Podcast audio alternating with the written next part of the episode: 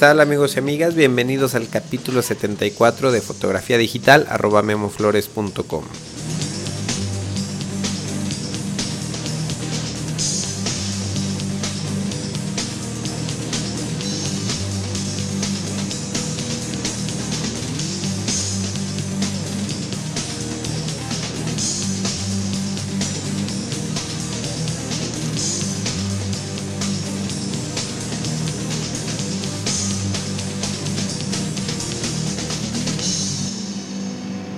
tal amigos y amigas? ¿Cómo están todos? Bienvenidos al capítulo 74 de este taller en línea sobre fotografía digital. Mi nombre es Guillermo Flores y bueno, precisamente es, este es un podcast semanal en donde hablamos sobre fotografía, sobre cámaras, sobre lentes, eh, todo lo que tenga que ver eh, con el mundo de la fotografía. Eh, normalmente eh, encuentran este programa al aire los lunes, pero últimamente se me ha hecho costumbre grabar un poquito tarde. Hoy estoy grabando en martes. En unas cuantas horas eh, lo pondré al aire, pero bueno. El tema de hoy, pues de hecho, son varios temas. Quiero hablar por ahí de, de tres noticias importantes que se dieron últimamente eh, una de ellas, eh, la que pues hemos estado hablando sobre las nuevas cámaras de Canon, eh, sobre las nuevas cámaras de Nikon y en días pasados hubo un anuncio que por ahí pasó desapercibido, por lo menos por lo menos ahí en el foro de discusión nadie nadie puso nada referente a estas cámaras Sony de la la línea alfa, que también son cámaras reflex digitales, que a mí, bueno, me parece, eh, pues por ahí que puede tener el tercer o el cuarto lugar en el mercado de cámaras reflex digitales. Entonces, eh, anteriormente, Sony tenía un modelo, eh, la Alpha 100, que fue, fue su primera cámara reflex digital. Parece ser, bueno, por ahí muchos usuarios, muchos escuchas de este podcast tienen la cámara, parece ser que es eh, buena cámara. Eh, y ahora Sony pues saca su segundo modelo y algunas de las características principales vamos a no vamos a profundizar mucho como lo hicimos con Canon con Nikon pero bueno vamos a ver algunas características de esta nueva cámara la cámara es al Alpha 700, se llama el modelo. Y bueno, esta es una cámara con sensor eh, CMOS eh, de tamaño APS tipo C. este sensor, bueno, es de mejor calidad que el sensor anterior, que era un sensor, sensor CCD. Y bueno, con, al hacer este cambio al tipo de sensor CMOS, pues tiene menor ruido cuando utilizamos, tomamos una fotografía con, con un ISO elevado. Se supone que va a tener menos ruido esta cámara, mejor calidad de imagen y el sensor que sea APS tipo C, es que significa que tiene un factor de conversión, factor de recorte de 1.5x. Entonces, igual exactamente que el anterior. Ahora la pantalla está mejorada, tiene, es una pantalla de 3 pulgadas y lo que mejoró mucho es la resolución de esta pantalla. Es eh, media pulgada más grande que la anterior, pero también tiene mucho más resolución y calidad eh, que la pantalla anterior. Esta cámara es de 12.2 megapíxeles eh, de resolución, entra a competir directamente con la Nikon de 300. Entonces ya hay pues dos opciones muy buenas de cámaras reflex digitales semi-económicas, podríamos decir, de 12.2 megapíxeles. Eh, me parece que Canon ahorita se quedó un poquito atrás al ofrecer solamente este tipo de cámaras en este rango de precio de entre mil y dos mil dólares. Eh, al ofrecer la D40 que solamente tiene 10 megapíxeles. Entonces entra a competir un poquito más directamente a Nikon. El sistema de, autoenfoque de esta nueva cámara Alpha 700 pues está mejorado, es más preciso, tiene por ahí eh, sobre todo el punto central, el punto de enfoque central, tiene más eh, capacidad de hacer enfoque en malas condiciones de luz o cuando estamos enfocando objetos difíciles. Sobre todo cuando se utilizan lentes luminosos, bueno, se saca provecho de este mejor sistema de autoenfoque. Eh, tiene modo de disparo continuo a 5 cuadros por segundo, más o menos por ahí eh, lo que están teniendo las cámaras de este rango de precio. Otra cosa que también parece ser la tendencia con las nuevas cámaras digitales es que todas tienen conexión, salida a una televisión eh, de alta definición. Entonces, obviamente esta cámara, al, ser Sony, de la marca Sony, bueno, está optimizada por ahí para, para tener mejor comunicación y para verse mejor en las televisiones, eh, televisiones de, la línea Bravia de Sony. Entonces, eh, otra opción, hablando de la alta definición, que nos da esta cámara es, eh, podemos tomar las fotos normal, que es en proporción de 2 a 3. Y pero tenemos la opción de hacer un, recorte, tenemos la opción de hacer eh, que las fotografías se tomen en formato de 16.9. Y esto, este formato de 16.9 es el formato de las televisiones de alta definición. Así que si seleccionamos este modo para tomar nuestras fotografías, lo que veamos en pantalla será eh, completo, no tendremos eh, recortes por ahí inesperados.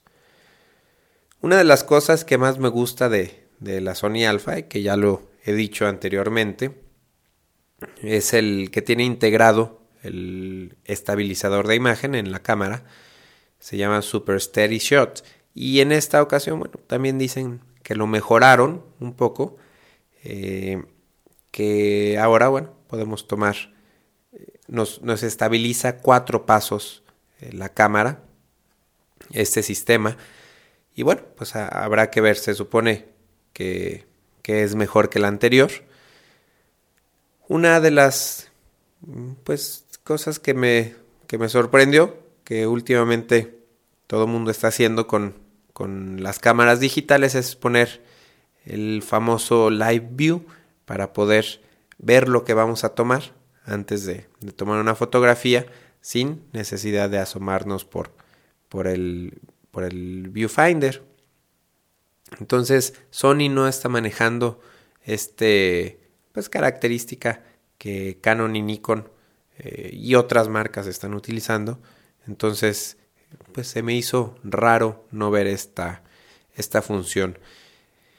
Eh, otra cosa buena y mala que le vi a esta cámara es que tiene un, control remoto, se vende con un control remoto, viene incluido con la cámara. Y este control remoto no sirve para disparar la cámara, sino cuando la tengamos conectada a la televisión, bueno, vamos a poder por ahí navegar en los menús, seleccionar fotos, etcétera, etcétera.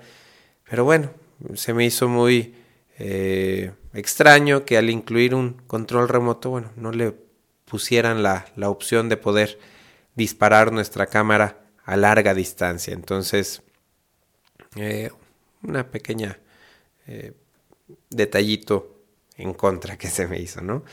El precio de la cámara, 1.400 dólares aproximadamente, eh, solamente el cuerpo. Entonces, pues bueno, el precio más o menos creo que bajó un poquito de la primera Sony Alpha eh, más resolución, mejor calidad, mejor sistema de autoenfoque, en fin, mejoras para, para, la, para la, línea de reflex digitales de Sony. Por ahí se esperaba ver algunos cuerpos también de sensor completo, algunos cuerpos más profesionales. De hecho, por ahí hubo fotos que se eh, filtraron, que se rumoraba que venían dos cámaras. Y bueno, solamente vino una cámara. A ver si Sony sigue entrando duro a este mercado con modelos eh, más profesionales, a competir con otro tipo de cámaras como la, como la Nikon o como la, la Canon de sensor completo, ¿no? Otro anuncio que hizo Sony fueron dos, dos nuevos lentes. Eh, iba a cambiar. Anteriormente Sony vendía su cámara con un lente de kit de 18 a 70 milímetros. Pues un lente normal como el que más o menos todas las, las marcas ofrecían en un paquete de kit. Ahora me llamó mucho la atención este lente que lo va a ofrecer. Eh, no va a descontinuar el otro, sino que va a ofrecer la opción de comprar la cámara con un lente de kit, pero un lente más completo. Este lente es un 16 milímetros. Tiene un zoom de 16 milímetros a 105 milímetros. Es un rango bastante, bastante grande. Eh, va a tener una luminosidad de 3.5 a 5.6.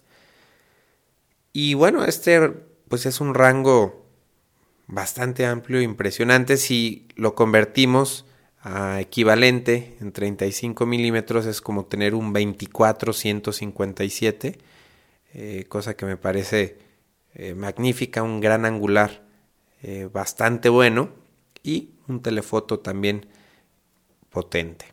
Entonces este lente se va a vender por sí solo en 580 dólares. Entonces bueno, la cámara ya en kit, con, perdón, ya en pues sí, en, kit con este lente nuevo va a estar alrededor de 1900 dólares más o menos. Les comentaba que Sony anunció dos nuevos lentes. El otro que anunció es un lente 18-250 milímetros con luminosidad 3.5, 6.3. Este lente, bueno, si lo traducimos al equivalente en 35 milímetros es un 27 375. Eh, un lente versátil, un rango bastante, bastante versátil para aquellas personas que no les gusta estar cambiando de lentes. Eh, y bueno, estos lentes no tienen estabilización de imagen porque la estabilización la tiene en la cámara. Entonces, este, pues buen rango, 560 dólares este 18-250. No tan luminoso, pero bueno, no, no se esperaba, no se espera mucho de un lente con este rango, con esta luminosidad en, en este rango de precios, ¿no? Finalmente Sony anunció por ahí unos accesorios, eh, anunció filtros polarizadores eh, de la marca Carl Zeiss. Una también de las cosas que me gusta mucho, mucho de Sony es que tiene lentes que ellos mismos fabrican, pero tiene unos lentes especiales, unos lentes los más finos, son de la marca Carl Zeiss. Y bueno, eh, anunció unos accesorios, unos filtros, polarizador circular eh, y un filtro por ahí de densidad neutra de la marca Carl Zeiss. Otro accesorio que anunció es un grip vertical para poder tomar cómodamente fotografías en modo vertical y también por ahí para ponerle más baterías a la cámara y que, y que pues no tener que estar cambiando, no tener que preocuparnos por la pila. Y otro accesorio, bueno, otro producto que, que mostró es una tarjeta eh, de memoria de la marca Sony con la tecnología que hemos estado hablando últimamente en los capítulos anteriores, la tecnología UDMA, parece que esta tecnología ya entró eh, de lleno. Eh, estas tarjetas tienen velocidad de escritura de 300x o 45 megabytes por segundo. Entonces, más o menos la velocidad que por ahí tienen, están teniendo todas las tarjetas actualmente. Entonces, bueno, esto fue el anuncio que hizo Sony en días pasados. En el podcast, creo que fue el anterior, pero bueno, ya había salido una cámara que nada más mencioné muy brevemente. Y ahora pues quiero aprovechar para eh, platicarles un poquito más de esta cámara. Es una Panasonic. Eh, el modelo es Lumix DMC eh, L10. Y esta cámara, bueno, también es la segunda cámara reflex digital de Panasonic. no sé, de repente son marcas que conocemos por vender electrodomésticos, televisores, estéreos y en ocasiones se nos hace raro, bueno, seguramente hemos visto muchas camaritas compactas, point and shoot, Sony, Panasonic, pero bueno, ahora están entrando al mercado, se han, han hecho alianzas con diferentes eh, pues marcas que ya tenían bastante tiempo en el mercado de las cámaras reflex. Entonces, eh, Panasonic nos nos ofrece su segundo modelo de, cámara reflex digital. Este es un modelo de 10 megapíxeles. Perdón. Eh, una de las cosas que me gusta de, Panasonic y por lo que mm, escogí el tema para mencionarlo aquí en el podcast es que los lentes que utiliza son lentes eh, que están, es un tipo de alianza, una alianza que se llama cuatro tercios. En esta alianza hay varias empresas como eh, Sigma, eh, Olympus y Leica. Leica es una marca de lentes bastante, bastante fina. Por ahí tiene cámaras también eh, reflex digitales muy caras, mucho, muy caras, pero también tiene este tipo de cámaras. Y la, la, óptica Leica es una óptica que ha sido, pues, de las mejores, digo, yo, yo creo que junto a Carl Zeiss son los lentes más finos, los lentes, eh, pues se puede decir que también eh, más codiciados por los fotógrafos profesionales. Entonces, pues esta cámara de 10 megapíxeles nos ofrece lentes del sistema 4 tercios. Eh, tiene un lente que viene en el kit de la marca Leica. Y este lente tiene un rango de 14 a 50 milímetros. La luminosidad es de 3.8 y de 5.6. Entonces, si traducimos este lente a equivalente de en 35 milímetros, es un lente de 28 a 100 milímetros de la marca Leica que tiene integrado un sistema eh, de estabilización de imagen de Panasonic que también pues ha sido eh, muy reconocido este sistema de estabilización. Se llama Mega OIS y bueno este lente 1450 eh, tiene estabilización la cámara, la cámara nos da la opción de tomar fotografías en tres diferentes proporciones. La primera es de 2 a 3, como la mayoría de las cámaras, como los negativos de 35 milímetros. También nos da la opción de hacer fotos un poco más cuadradas, eh, con proporción de 4 a 3, o de hacer fotografías un poco más panorámicas, eh, en formato con proporción de 16 a 9. Y bueno, también está esta cámara Panasonic, que también vende televisores de alta definición, pues bueno, nos ofrece este formato para por, ahí poder eh, pues ver eh, cómodamente las teles, las fotografías, perdón, en una televisión de alta definición. Eh, una cosa interesante de Panasonic es que fueron de los, de los, pues primeros, digamos, de los pioneros que utilizaron en, en, la, en las cámaras reflex digitales el, el modo este de Live View, que ahora es tan popular. Entonces, una ventaja que tiene este sistema es que la pantalla eh, no está fija a la cámara, sino que la pantalla eh, se puede sacar como hemos visto en muchas eh, cámaras de video, como vemos por ahí con algunas eh, reflex, perdón, con algunas cámaras compactas point and shoot. Entonces, bueno, esta pantalla la podemos sacar y la podemos pues acomodar, posicionar de manera que nos quede cómoda si tenemos la cámara sostenida a nivel de piso, bueno, a lo mejor podemos apuntar la pantalla hacia arriba para ver cómodamente lo que estamos encuadrando.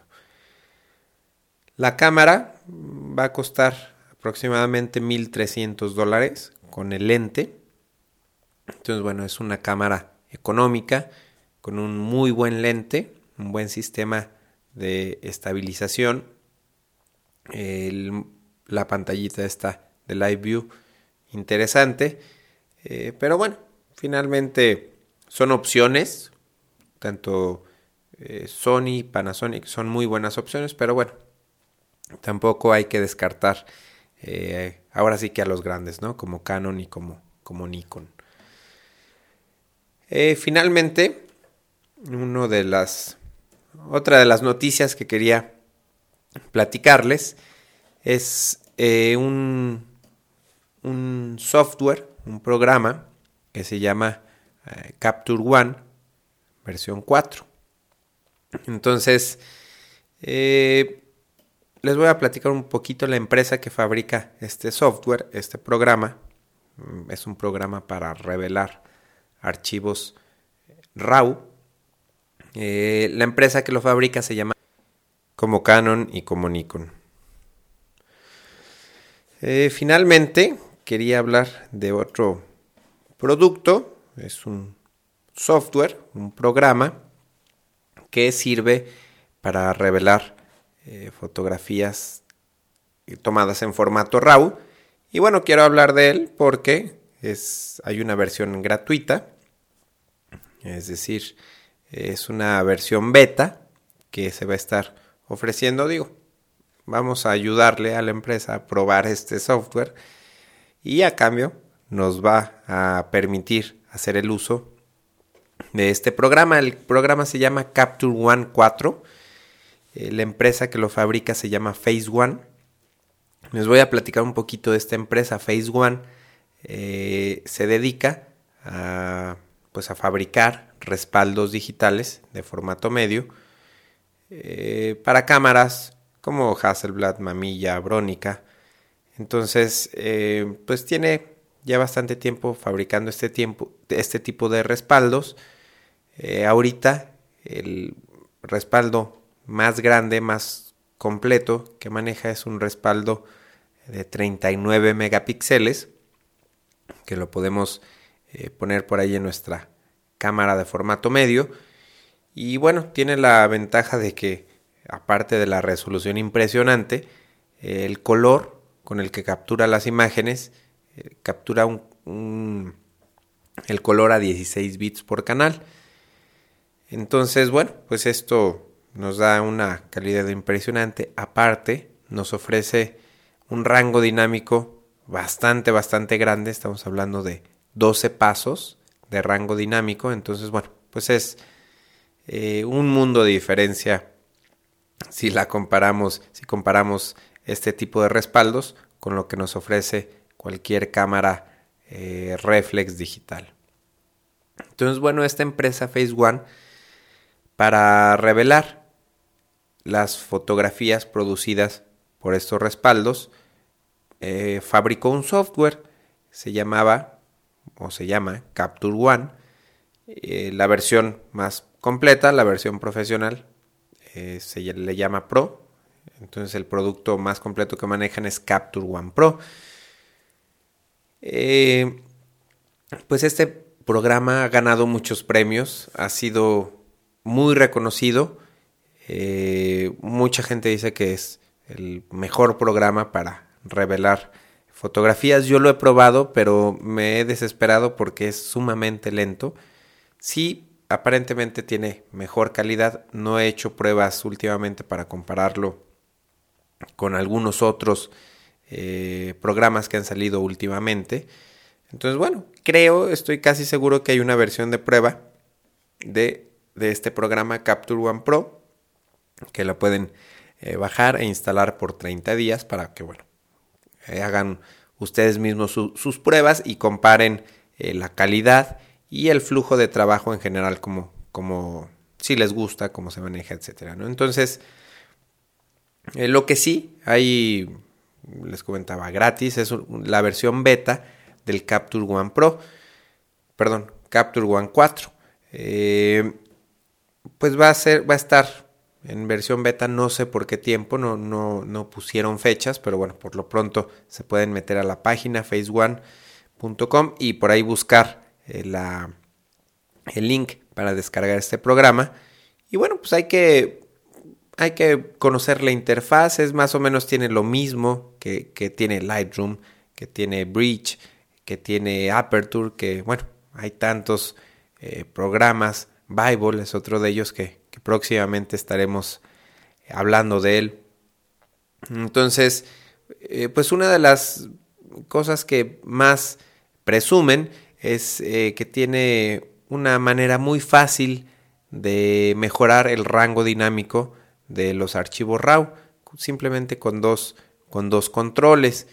entonces, pues bueno, hay que instalarla, probar eh, la interfaz, ver, ver eh, si, si, funciona, si les gusta. Hay que ver el precio, también está alrededor, o bueno, la versión final, eh, ya que deje de ser beta, creo que va a estar alrededor de 99 euros. Y bueno, pues hay que ver también la calidad y compararla, ¿no? Mientras estuve navegando en la página de Phase One, eh, me llamó mucha la atención. Eh, bueno, es una página que hace, hace tiempo estaba suscrito a un, a un boletín, a un newsletter, que me llega, no sé, creo que era semanal o quincenal o mensual. Este, y por ahí eh, siempre llega este boletín con fotos muy interesantes, mucho, muy profesionales estamos hablando de que pues quizá los, los de los mejores fotógrafos del mundo utilizan este tipo de respaldos, Phase One, este software para revelar sus imágenes. Y bueno, eh, hay una galería muy interesante en esta, en esta página.